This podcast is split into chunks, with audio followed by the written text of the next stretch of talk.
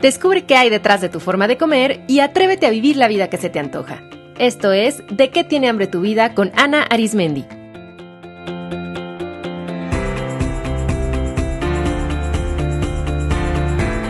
Este es el episodio número 64, Colitis Nerviosa, con Rosario Gutiérrez.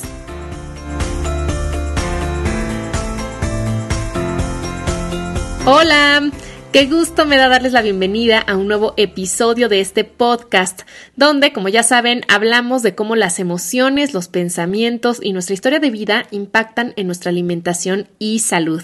Yo soy Ana Arismendi, especialista en psicología de la alimentación y obesidad, y en esta ocasión me acompaña la psicóloga Rosario Gutiérrez para hablar sobre el origen emocional de uno de los problemas digestivos más comunes, la colitis nerviosa.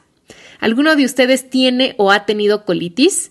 Pues si es así, no sería raro y no están solos, pues de acuerdo a la Asociación Mexicana de Gastroenterología, el 70% de la población mexicana padece algún malestar digestivo como gastritis, reflujo, inflamación o colitis.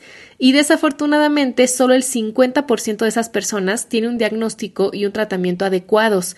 El resto o no acuden a un médico, o no siguen su tratamiento, o se automedican, o consideran esas molestias como algo normal a lo que hay que acostumbrarse. Y aunque por supuesto que la predisposición genética, la mala alimentación y el sedentarismo son tres factores determinantes que intervienen en la aparición y desarrollo de estos problemas, el factor psicológico también juega un papel muy importante, en ocasiones incluso siendo el factor clave para comprender y tratar los problemas digestivos. Por eso, en la entrevista de hoy, Rosario nos va a compartir cuáles son las raíces emocionales de la colitis y cómo tratarla desde el aspecto psicológico. Rosario Gutiérrez es licenciada en Psicología por la Universidad Autónoma de Guadalajara y maestra en Psicología de la Salud por el Centro de Estudios Xochicalco de Tijuana. Además, es psicoterapeuta gestalt, experta en hipnosis ericksoniana, programación neurolingüística y terapia de movimientos oculares. Rosario lleva trabajando con trastornos psicosomáticos desde el año 2000 y ofrece tratamiento individual y grupal en la ciudad de Guadalajara y online. Que disfruten y les sirva mucho esta entrevista. Rosario, bienvenida a De qué tiene hambre tu vida. Muchísimas gracias por acompañarnos el día de hoy. Ay, muchas gracias a ti, Ana. Es un gusto estar contigo. Rosario, me gustaría que empecemos por el principio y desde lo básico. Y me encantaría que nos explicaras qué es exactamente la colitis nerviosa, porque creo que desde ahí hay mucha gente que incluso está confundida y no está segura de si tiene colitis, no tiene colitis. Entonces, ¿qué es la colitis? Ajá. Sí, incluso ahorita que dices si tiene colitis o, estoy gorda, dicen, no, no, no es obesidad, es nada más que tengo el abdomen inflamado. Bien, la colitis es el término más común con el que se conoce al síndrome del intestino irritable. Y esta es una alteración funcional crónica. Entendamos por crónico que es una enfermedad de larga duración y de progresión lenta que ocurre pues en el sistema digestivo. Y eh, quienes padecen esta situación por lo general sufren de dolores abdominales que son fuertes a veces, a veces son constantes, a veces intermitentes. El estómago se distiende. Eh, todo esto está relacionado también con la presencia de diarrea, en algunas otras personas con estreñimiento y hay otras más que presentan los dos síntomas. Puede ser episodios de diarrea, episodios de estreñimiento eh, otras manifestaciones, pues es el exceso de, gases, la presencia de ruidos intestinales y también tiene aparte síntomas psicológicos, no nada más los, los físicos, como es que te empiezas a sentir con mucho cansancio, con fatiga, con ansiedad, hay mucha irritación, hay mucho enojo. El paciente con, con colitis es un paciente que está enojado. Eh, hay mucha falta de concentración, mucha depresión, pero aquí lo difícil es que el paciente por lo general no acepta. Fíjate que yo eh, cuando empecé con esto me empecé a, a promover, a presentar con gastroenterólogos eh, y sí, pues me empezaron a, enviar pacientes, pero los pacientes van porque son muy obedientes. Esa es una de sus características de personalidad, que son muy disciplinados, muy obedientes. Y haz de cuenta que llegan a la consulta el típico que así como que casi te ve de reojo y pues yo no sé qué hago aquí. este, a mí me dijeron que viniera y por eso vengo, pero pues yo no estoy loca, te qué tengo que hacer con, con el psicólogo, ¿no? Eh, este tipo de, de pacientes son como como muy obsesivos hasta cierto punto, es muy frustrante para ellos porque dicen, es que yo no sé qué tengo, la verdad, porque ya me hice todos los estudios sabidos y por haber, ya eh, cambié de gastroenterólogo, ya fui aquí, ya fui allá, ya me hice colonoscopía y no salió nada. Me hice una tomografía de abdomen, tampoco nada. Resonancia magnética, enemas, bueno, todo lo ha habido y por haber, y es muy desgastante porque todos los exámenes aparecen sin nada. Le dicen, usted no tiene nada, pero ¿por qué me duele tanto? Porque es un dolor desgarrador. Entonces es muy frustrante porque no se ve, no se puede comprobar, pero el paciente siente. Entonces, ¿cómo me dices que no tengo nada si, si a mí me está doliendo horrible? ¿no? Entonces, es un peregrinar entre un especialista y otro. Si tienes la buena suerte de encontrarte un profesional, una persona ética, pues igual va a trabajar contigo para, para convencerte de que estás bien, pero, pero desgraciadamente me ha tocado pacientes que, no, es que sabe que ahora le tengo que hacer esto otro y pues es este una, una gastadera impresionante y, y la verdad nunca le encuentra nada.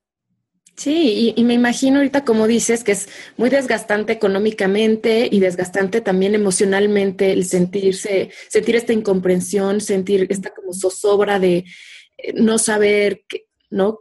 No tener un diagnóstico.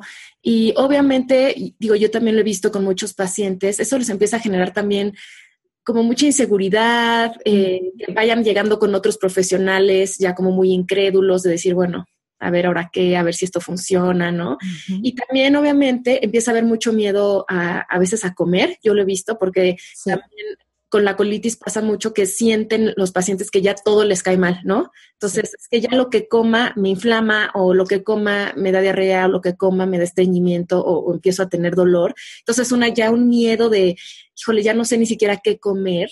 Y eso empieza a generar incluso hasta, yo he visto, ¿no? Como ciertos patrones de conducta medio obsesivos, ¿no? Sí. Por esta, por este miedo a que algo les vaya a caer mal. Eh, yo tengo pacientes que dicen, es que me da terror irme de vacaciones porque qué tal que ahí me siento mal, ¿no? Y, pues me la paso eh, con dolor todas las vacaciones. Entonces, sí, claro, eh, como tú dices, puede ser algo muy desgastante.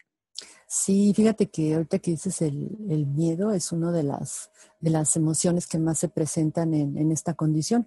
El miedo y el enojo. Y también vergüenza porque es muy, muy vergonzoso para ellos el hecho de que a veces, como dices, tengo miedo de ir al centro porque ya sé que me van a dar ganas de ir al baño. Y ya se saben dónde están todos los baños del centro y, y ¿cómo se llama? Y esto, pues, nada más lo, lo saben ellos y cuando, por ejemplo, encuentran otra persona y empiezan a platicar de lo mismo, es como un alivio porque dicen, ay, usted aquí no soy el único que le pasa esto. Por eso los tratamientos en grupo a mí se me hacen sumamente importantes y, son, son tan buenos porque te da una sensación de, de normalidad de decir, oye, pues entonces quiere decir que esto le pasa a mucha gente, no estoy mal. Por lo general son personas que se callan mucho, mucho lo que les pasa y es como, como estar atorados en la puerta giratoria, porque hay muchas cosas que tienen que decir y como no las dicen, bueno, pues el cuerpo se, se encarga de, de gritar, ¿no? De pedir atención. Vamos a ver que los síntomas, curiosamente, eh, nos dicen lo que no nos dice la, la, boca, la comunicación. Por ejemplo, son pacientes muy estreñidos. Algo se está pudriendo dentro de ti, literalmente. Muchas veces son secretos familiares, muchas veces estamos hablando de, de un abuso, de la niñez, no sé. Hay cosas que no se han hablado y dependiendo de la época de la vida que, que se suscitó este, este trauma, este problema es lo que le da la cronicidad al síntoma. No quiere decir que nos tuvo que pasar algo en la niñez para necesariamente este, tener esta, esta condición. Hay, hay personas que pueden tener una niñez mm, buena, saludable, con padres amorosos, pero a veces la sobreprotección, fíjate que también nos, nos puede dañar mucho porque no aprendemos a, a lidiar con las cosas de la vida y de repente cuando nos enfrentamos, cuando salimos a, la vida y no sabemos cómo reaccionar, también puede producirse estos, estos síntomas ya en edades adultas. Mm, qué interesante. Rosario, entonces, a ver, o sea, obviamente aquí hay que entender que la colitis, como todas las enfermedades pues son multifactoriales, claro que tiene que ver la alimentación, claro que tiene que ver el sedentarismo, ¿no? Claro que tiene que ver ciertos factores, pero ¿qué pasa cuando una persona eh, ya modificó eso, ¿no? Está cuidando su alimentación, está haciendo ejercicio, cuando ya fue con muchos médicos, como tú decías, y no sale nada y aún así tiene los síntomas, pues por supuesto que hay que revisar.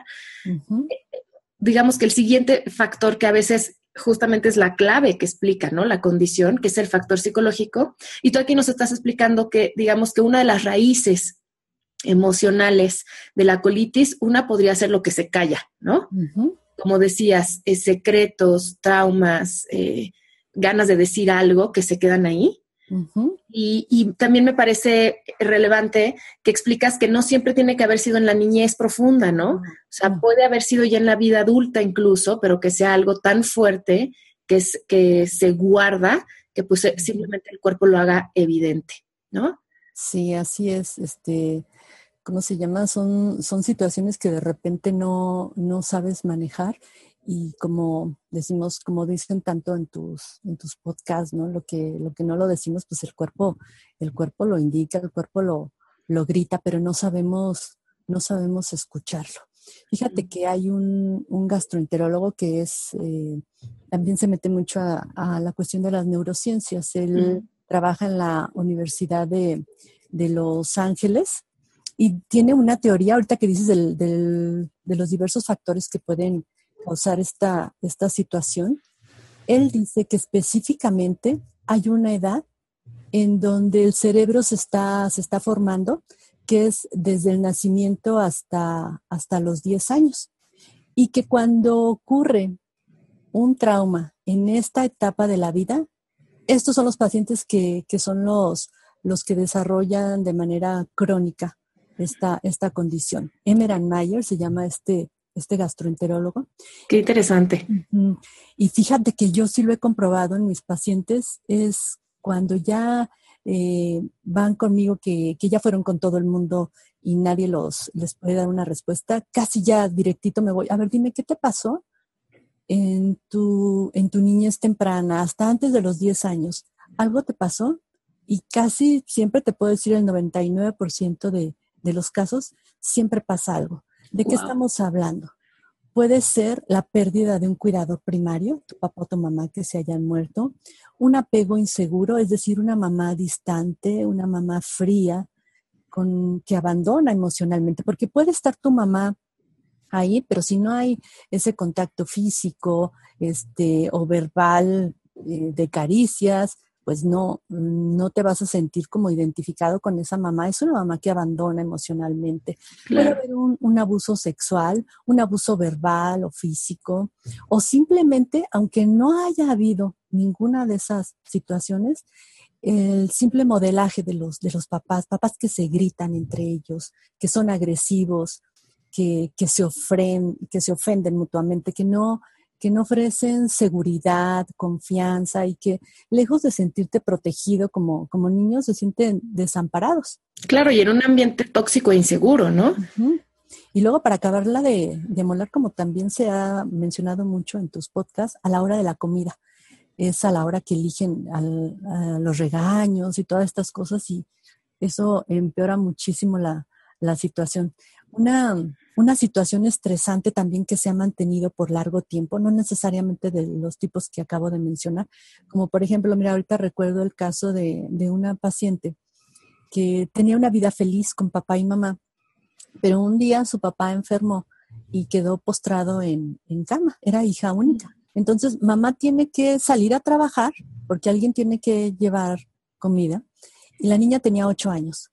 La niña nada más tenía dos trabajos o tres que era eh, ir a la escuela, regresar, atender a su papá, cambiarle pañal al papá, este, hacer comida, bueno, finalmente a los cinco, siete años el papá muere, pero pues ya eso deja una, una huella profunda, profunda en ella, y ahí es donde, donde se empieza a gestar, pues igual no solo la colitis, sino una serie de trastornos psicosomáticos.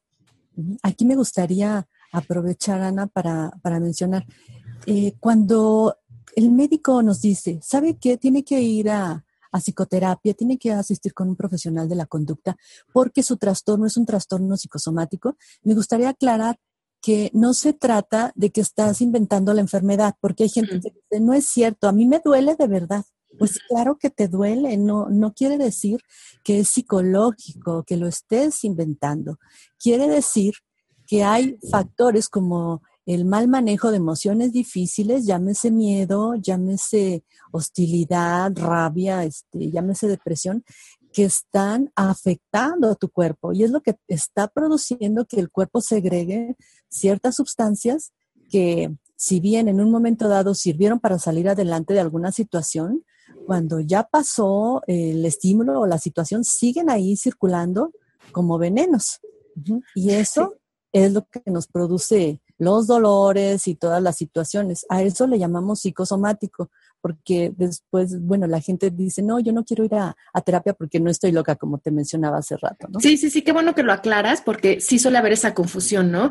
La gente cree que si le dicen, oye, ve con un psicólogo, con un psicoterapeuta, a, veces creen que hay este juicio de que su dolor, ¿no? Es imaginario, como tú dices, como que lo está inventando, y claro que no. O sea, los trastornos psicosomáticos es donde hay evidencia de que hay dolor o que hay un trastorno físico, no en este caso hay estreñimiento, hay síntomas, hay todo un cuadro clínico, pero que simplemente la raíz o uno de los factores predominantes que están generando todos esos cambios en el cuerpo es psicológico, como tú dices, un mal manejo de las emociones primordialmente, ¿no? Que como sabemos, pues las emociones son reacciones bioquímicas en nuestro cuerpo que pues por lo tanto pues van a alterar su funcionamiento. Y esa es la maravilla de todas estas eh, corrientes mucho más integrativas que no separan cuerpo y mente, ¿no? Sino que ven el cuerpo-mente como uno, que es lo que hay que hacer, porque las enfermedades nos están hablando que sí, nuestro cuerpo físico está en desbalance, pero que también nuestra parte, nuestra mente, nuestras emociones, nuestro espíritu también está en desbalance. Y justamente a mí me encanta también esto de que la enfermedad simplemente es la forma en la que nuestro cuerpo está tratando de dar solución muchas veces a una problemática psicológica, ¿no? Entonces, no dejar de ver a la enfermedad como nada más un problema orgánico, sino ver, a ver, ¿de qué me estoy tratando de proteger? ¿De qué me estoy defendiendo? ¿En qué me está ayudando mi cuerpo en este momento, ¿no? Y eso cambia toda la perspectiva de, cómo se aborda. Y ahorita tú nos dejaste muy claro que ya hay, y se ha estudiado, eh, situaciones muy concretas que pueden desencadenar esta reacción de protección del cuerpo que simplemente se ve como un cuadro de colitis, ¿no? Me pareció interesantísimo eso que dices de, este gastroenterólogo americano que ha visto cómo durante los primeros 10 años de vida, si hay algún acontecimiento eh, importante, ¿no? Que haga sentir a la persona insegura, eh, abandonada, eso puede determinar después la colitis más adelante, ¿no? O alguna situación crónica, como, como el ejemplo súper elocuente que nos diste esta paciente, cuyo, o sea, a los ocho años tener que asumir el rol, ¿no? de ama de casa, de cuidadora del papá, bueno, es, es, tremendo, ¿no? Sí, qué fuerte. Y fíjate, Ana, que, bueno, ese fue un caso así como muy, muy extremo, pero sí quisiera también como, como dejar este mensajito a las, a las mamás. Estamos viviendo tiempos muy, muy difíciles en el sentido de estamos más por la, por la competencia que por la colaboración. No es posible que los niños tengan casi una agenda más apretada que la de un adulto. Y después de salir de clases nos vamos a, a Kumon y después tiene su clase de karate y después quién sabe qué.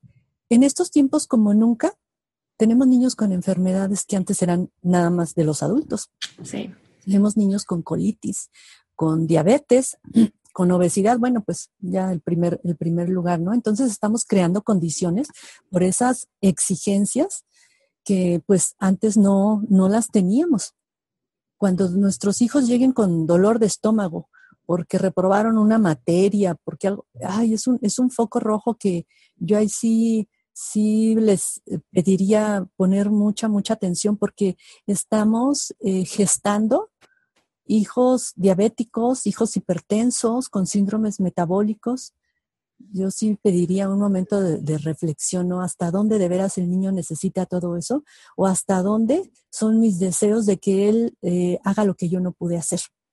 De acuerdísimo, de acuerdísimo, porque además no solamente es que se le satura al niño la agenda y por lo tanto se le sobreexige, sino que además no se da un espacio, porque claro, los papás ni siquiera tienen las herramientas para, para que el niño eh, eh, pueda expresar todas las emociones, ¿no? Que le genera el estar en este ritmo de vida tan rápido, donde tiene la presión de, bueno, tiene que ser bueno en matemáticas, pero bueno en deporte, pero además esto, esto, lo otro. Entonces, claro que el niño empieza a generar una serie de, reacciones emocionales que él no tiene las herramientas para manejarlas y bueno, su queridísimo cuerpo va a salir, digamos, al quite, ¿no? Para tratar de ayudarle, pero el problema es que eso se puede cristalizar ya después como una problemática crónica y de hecho sí dejar secuelas en el cuerpo, ¿no? Mm, sí, este, las secuelas de los, de esta, de los traumas y en general de las situaciones difíciles, no nada más están en el cerebro, no nada más están en la mente, el cuerpo recuerda perfectamente todo. Fíjate que hay un dato que, quisiera compartir. Hace mucho tiempo, algunos años, eh, la revista Muy Interesante sacó un artículo sobre el estómago que titulaba El estómago, nuestro segundo cerebro. y, es muy interesante porque se, se ha descubierto que en el estómago existen millones de neuronas, más de las que contiene la columna vertebral. Y por eso es que eh, le llaman los científicos el, segundo cerebro y el cerebro está íntimamente a través del nervio vago conectado con el estómago. Entonces, por esta razón es que los factores psicológicos influyen muchísimo sobre los síntomas y de hecho muchas de nuestras expresiones, sin saberlo, tienen que ver con eso. ¿Cuántas veces decimos, ay, me habló mi suegra y sentí como que se me retorcía la panza, ¿no? Este, o me dieron el resultado del examen y me empezó a doler el estómago. Nada más de verla, pues no la trago, no la trago. Esta situación se me quedó atorada. Se me quedó atorada. O por ejemplo, incluso la expresión de me cae mal. Esa persona me cae mal, ¿no? Como cuando decimos, pues este, este platillo me, me, cayó mal. Sí, claro. Entonces, por eso es tan importante cuidar el cómo nos conducimos con los niños, el cómo recibimos también nosotros, cómo enfrentamos las, las experiencias de la vida, porque la vida es como, como la alimentación, te da experiencias dulces, te da experiencias amargas, te da experiencias difíciles de digerir. Y la colitis no es otra cosa más que un asunto inconcluso que, que no ha sido digerido que anda ahí dando vueltas, llámese un, este, un divorcio, llámese un problema con tu mamá, etcétera. Un duelo, ¿no? Duelo, ajá. Este, yo siempre digo, bueno, el, el hombre de las cavernas, eh, su sistema nervioso es el mismo que tenemos nosotros. Sus depredadores, que eran este, pues, los mamuts, etcétera, los, los animales, el, hombre de las cavernas vivía con miedo a ser devorado. Ese sistema nervioso es el mismo que tenemos nosotros, nada más con unas funciones que se fueron desarrollando que son en la, en la zona frontal, la zona del, del razonamiento, de, de la comprensión, del juicio. Pero fíjate, los depredadores ahorita nos eh, hacen el mismo efecto. Ahora ya no son animales, son las tarjetas de crédito, son los, ajá, es la inseguridad, es esta competencia, no nada más entre los niños, también entre, entre nosotros profesionalmente, el miedo de que te corran del trabajo, o sea, son, son tantas cosas que pues ahí están, ahí están todos los químicos, cerebro y estómago bombardeándonos eh, todo el día. Y esta es una de las de las causas por las que pues nada más no, no terminamos de, de, componernos, ¿no? Por más este, medicamentos que nos da el doctor. Yo creo que si las empresas tuvieran más una cultura de la, de la prevención de, en cuestión de cuidado del cuerpo, se evitarían muchísimas enfermedades laborales como lo es la colitis y una persona que está bien en su trabajo va a estar bien en su casa. Claro. No vas arrastrando las cosas de la oficina y también no vas a hacer con tus hijos tan exigente o tan duro. Es como como todo un, círculo, ¿no? Ok, entonces me encantó cómo resumiste, que, creo que, bueno, se podría resumir así, o sea, como la raíz emocional de la colitis sería un asunto inconcluso que no se pudo digerir. Pues por lo tanto, se queda ahí atorado, ¿no? Así Justamente como cuando no podemos digerir un alimento y que literalmente nos inflama y nos da diarrea, etcétera, ¿no? Entonces, igual es un asunto pendiente, puede ser desde la infancia, puede ser posterior, pero finalmente es algo que tenemos atorado. Así es. Hablabas ya, Rosario, de algunos factores como predisponentes, ¿no? O sea, algunos factores que contribuyan, digamos, como al desarrollo de la colitis. Ya hablabas este, de vivir en este ambiente eh, que favorece que el cuerpo esté reaccionando, activando, digamos, la respuesta de estrés continuamente porque se siente amenazado por una agenda saturada, porque vivimos rodeados de noticias eh, de verdad que terrible, ¿no? O sea, la situación política, la situación económica, la inseguridad, nosotros vivimos bombardeados de todo esto, eh, las personas que viven en ciudades grandes y entonces está el, tráfico y la contaminación. Entonces, todo, todo eso pueden ser factores. Eh, ¿Algún otro?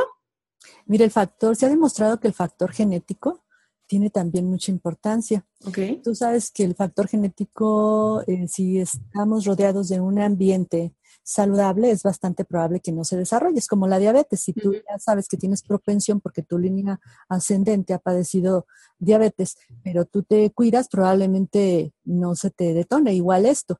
Eh, si tenemos eh, padres muy aprensivos, abuelos, etcétera, que son muy sensibles, eh, como por ejemplo yo escucho a mi papá, ay, es que esta es igual de nerviosa que mi mamá, y así era mi abuela, ¿no? Entonces, pues bueno, si yo ya sé que mi abuela, que mi mamá eran así, que yo también soy nerviosa, pues entonces voy a, a tratar de detener esa, esa cadena, pues para que mi hijo no lo, no lo padezca.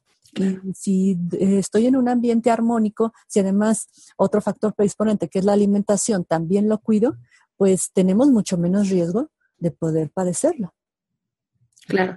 Sí, entonces como hablábamos en un principio, hay que tomar todos los factores en cuenta. O sea, sí tiene que ver la carga genética, sí tiene que ver la actividad física, sí tiene que ver el, el manejo del estrés y sí tiene que ver también la alimentación, ¿no?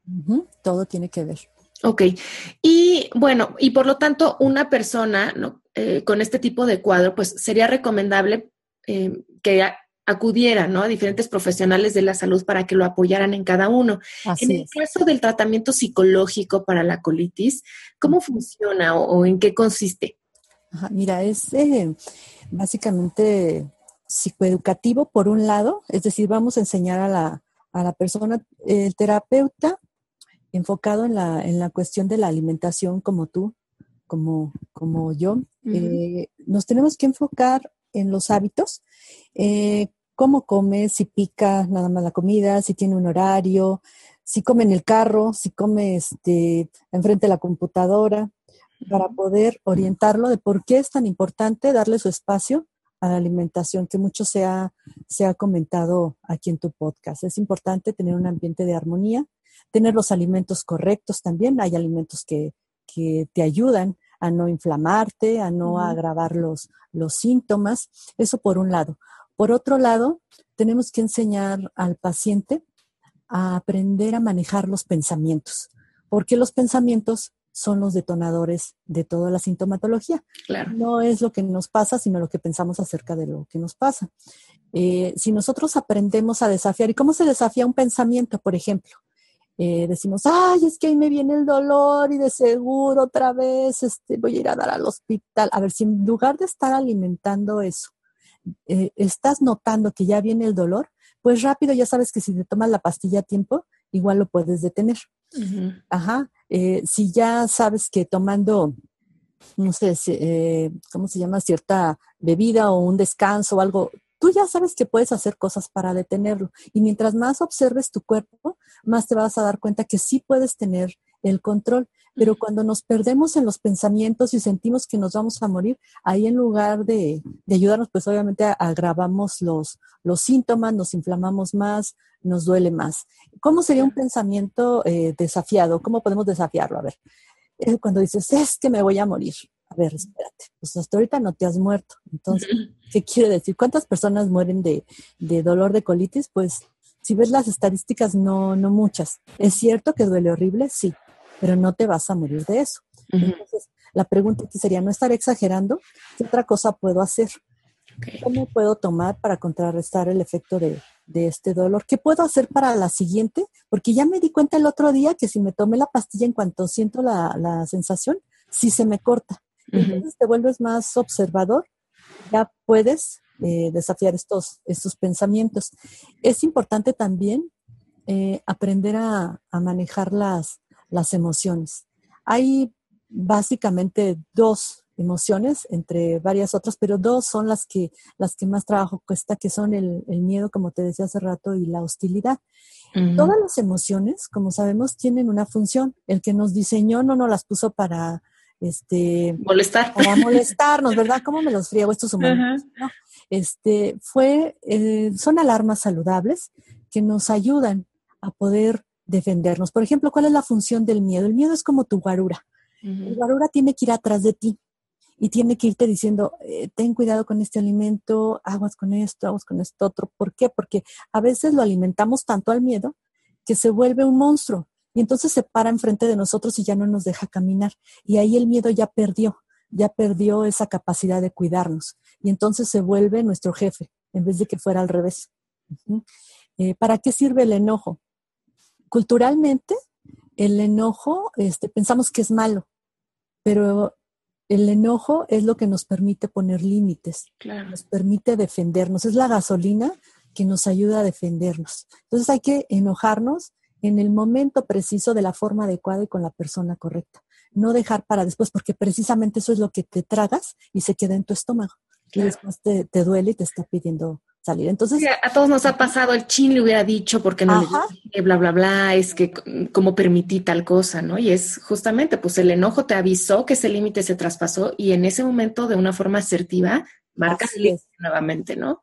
Sí, esto que dices es muy importante, aprender a comunicarnos de forma asertiva. En una ocasión, este, en una, en una junta, eh, una, una amiga estaba quejándose de, de, algo, ¿no? Que en un trabajo que no se habían dejado. Yo trabajé mucho tiempo en un banco y ahí fue donde, donde me hice experta en todos los psicosomáticos. claro. Terrible. Y entonces alguien decía, y este, iban a hacer esto y el reporte me lo dan así. Y entonces mi amiga empieza a decir, pues no, esto está muy mal por esto y por esto, y ustedes no se están fijando en esto y tienen que hacer esto otro y que no sé qué. Y yo, este, en el oído le dije, ¿y tú crees que te van a hacer caso? Y me dice, ya sé que no. Entonces, pues así no me duele la panza, decía. Entonces, eh, no quiere decir que el expresarnos va a hacer que el otro cambie, pero a nosotros sí nos va a liberar. Claro. Nos va a liberar de tensión y nos va a evitar un, buen dolor. Claro. Otra cosa que, vamos a, a trabajar en el tratamiento psicológico son formas de poder contrarrestar el dolor. La mente es tan fuerte, es tan capaz que sí está demostrado que existen técnicas con las cuales podemos aliviar el dolor a través de visualización, a través de la respiración, a través de mindfulness. También hay muchas técnicas que nos pueden ayudar muchísimo. Para gente que, que ya está harta de tomar medicamentos, eh, con, con, esas técnicas, en, mi experiencia, les, les, sirven muchísimo para que ya no, no estén sufriendo con, con ese dolor. Incluso a veces sí se llega a quitar.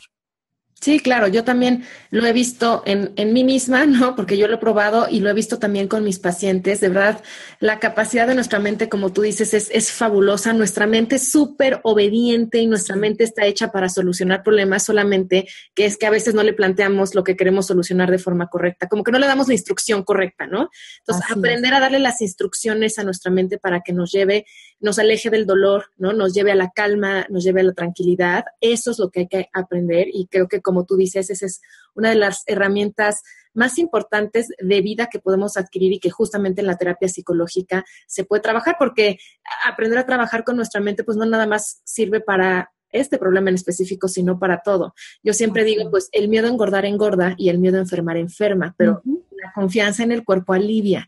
Y esa es totalmente nuestra, nuestra opción. Nosotros podemos decidir si tener miedo o tener confianza, ¿no? Y, hay que aprender a trabajarlo. Así es, así es, Ana.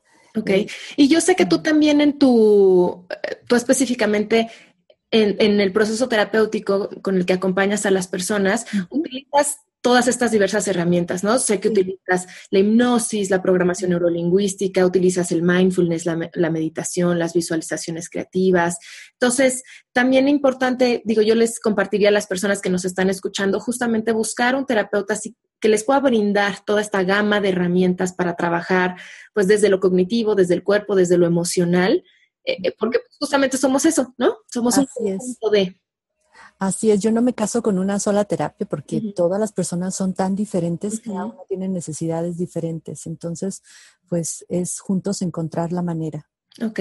Y digo, yo le añadiría también que sería muy importante trabajar en el eh, en la terapia psicológica, pues ir a la raíz profunda, ¿no? Así es. Entonces, por supuesto, entrenar para qué pasa en el momento de la crisis, cómo trabajo con mis pensamientos, cómo libero las emociones, pero también, a ver, como tú decías, a ver, platícame cómo fue tu infancia, tú indagar, ¿no? A ver si habrá pasado algo durante los 10 primeros años de vida. Y afortunadamente hoy en día también ya se cuentan con muchas eh, herramientas prácticas breves para trabajar con trauma, incluso con trauma profundo. Así es, eh, el MDR es genial. Para eso la terapia de movimientos oculares. Sí, es una maravilla. Y, la gente luego no va al psicólogo porque dice, no, es que te tardas los años y no resuelves. Eh, como dices, hoy en día hay tantas modalidades, tantas eh, terapias de, ¿cómo le llaman? De tercera generación, las modernas, existen un sinfín de herramientas. Claro. Entonces, también obviamente eh, yo les diría a las personas que nos escuchan estar también plenamente conscientes que también en la terapia, pues sí se va a indagar profundo. No es la, pastillita rápida, ¿no? De ahorita quítame el dolor. Sí, trabajar con esas herramientas, pero lo importante es ir a la raíz porque si no el síntoma va a regresar, porque lo único que está, mientras la problemática subsista, pues el síntoma va a existir. Sí, ahorita que dices, una vez llegó una paciente me dice, ¿tienes alguna forma de ayudarme sin que yo hable? bueno, hasta sí, vamos probando con colores y cosas, pero bueno, si hablas es mucho mejor. claro, porque aparte fíjate, o sea, fíjate qué simbólico, ¿no? Ella no quería hablar, pues claro que tenía colitis, ¿no? Sí, así es.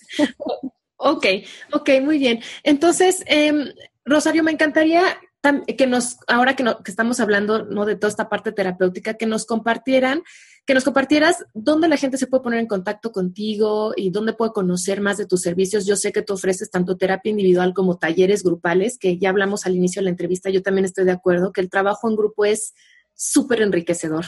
Sí, es mucho más fuerte. Eh, bueno, el taller, yo manejo talleres preventivos en, las empresas. Okay. Eh, pero también ya, ya el taller llamado psicogastro, que es ya para las personas que tienen este, este padecimiento. Eh, me pueden encontrar en, el correo info arroba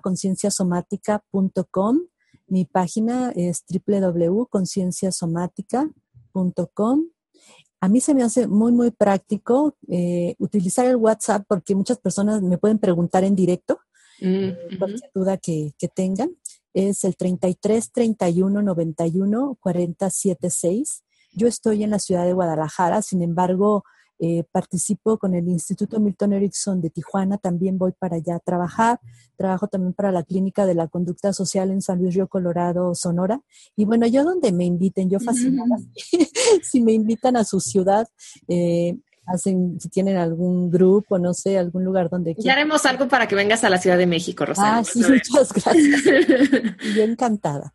Ok, pues de todas formas voy a compartir todos tus datos de contacto en la página y en el episodio de este podcast en de que tiene hambre tu vida.com para que la gente pueda acceder. La verdad es que yo les diría que cualquier persona que tenga cualquier enfermedad, pero sobre todo este tipo de enfermedades como la colitis, que son crónicas, que además son degenerativas, o sea, si no se atiende, va empeorando y realmente impactan en la calidad de vida de las personas. O sea, yo he conocido personas que ya llegan a un grado de desnutrición justamente por una cosa, ya todo les cae mal, ya tienen miedo de comer, entonces toda su comida es muy desbalanceada. Entonces, realmente, y además la parte emocional, como tú decías, ¿no? Estar de malas, es sentirse inseguro todo el tiempo, tener miedo de salir, tener miedo de entrar a una junta larga porque si me dan ganas de ir al baño, o sea, todo ese tipo de cosas, no sentirse a gusto con la ropa porque todo el tiempo están inflamadas, o sea, todo este tipo de enfermedades es muy importante tratarlas y verlas desde una perspectiva multifactorial. Y bueno, pues claro, tú y yo como psicólogas decimos que sí, claro que el corazón, ¿no? Está en la parte del manejo de las emociones, pero es todo, ¿no? Es todo. Es, todo, es, es, la genética, es la alimentación. Y también qué bueno que existe, que ahorita tenemos acceso a toda la medicina alópata para una intervención en crisis, pero siempre con la conciencia de que eso no es la solución de base. Sí, exactamente. Qué bueno que lo mencionas porque si tú no trabajas la raíz y dejas de tomar el medicamento, pues vuelven los síntomas, ¿no? Y Rosario, me gustaría agregar que, bueno, tú no nada más trabajas, eh, digamos, con la parte mm, de colitis y, trastornos digestivos, sino también tú haces un trabajo también integrativo con esta visión psicosomática en cuanto al peso, en cuanto a la alimentación y sé que también en cuanto a otros trastornos, ¿no? Entonces, para que la gente sepa, eh, por ejemplo, sobrepeso, obesidad, todo eso también tú lo puedes tratar desde un punto de vista psicológico. Sí, mira, mi línea básicamente es el, manejo de las emociones difíciles que impactan en el cuerpo. Por ejemplo, algunos tipos de dermatitis, lo que es este, la colitis, el sobrepeso por ansiedad. por depresión, cuando está ligado a un trauma psicológico, llámese un abuso sexual o alguna situación difícil que no, no, ha sido manejada por el paciente. Me gustaría también comentar que trabajo mucho en línea. Ajá, tengo pacientes del, del, otro lado, pues la terapia psicológica en Estados Unidos es, es carísima, entonces para ellos es una, una ventaja trabajar en línea. Y bueno, ahí estoy a sus órdenes también por Skype, es conciencia.somática. También ahí me pueden encontrar. Perfecto. Entonces, yo me quedaría, ¿no? Como con, esta invitación a que si tú que nos estás, estás, escuchando te identificas con los síntomas de la colitis o se te ha diagnosticado, eh, observa, no, autoobsérvate, pregúntate qué es aquello que tengo ganas de decir y no he dicho, qué es aquello que estoy callando, cuáles son esos secretos que traigo a cuestas, e incluso irte un poquito más allá, ¿no? Y decir qué ha pasado en mi vida que yo he sentido que lo tengo que callar, lo tengo que proteger, que no se puede decir. Y justamente ahí está la clave, ¿no? O sea, tu amado intestino nada más te está diciendo, hey, algo nos está costando trabajo procesar aquí. Ajá, es un grito desesperado.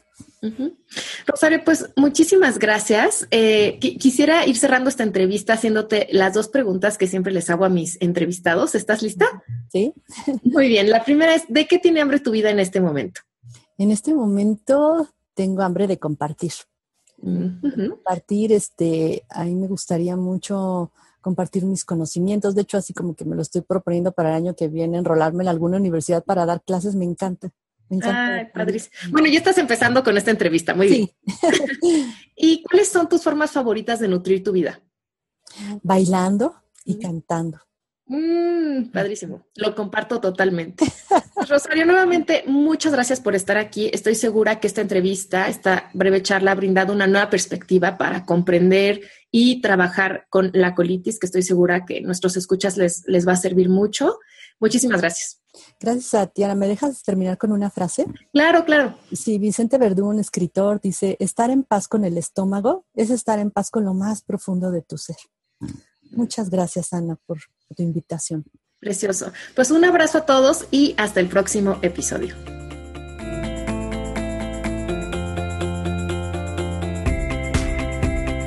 Esto fue De qué tiene hambre tu vida con Ana Arismendi.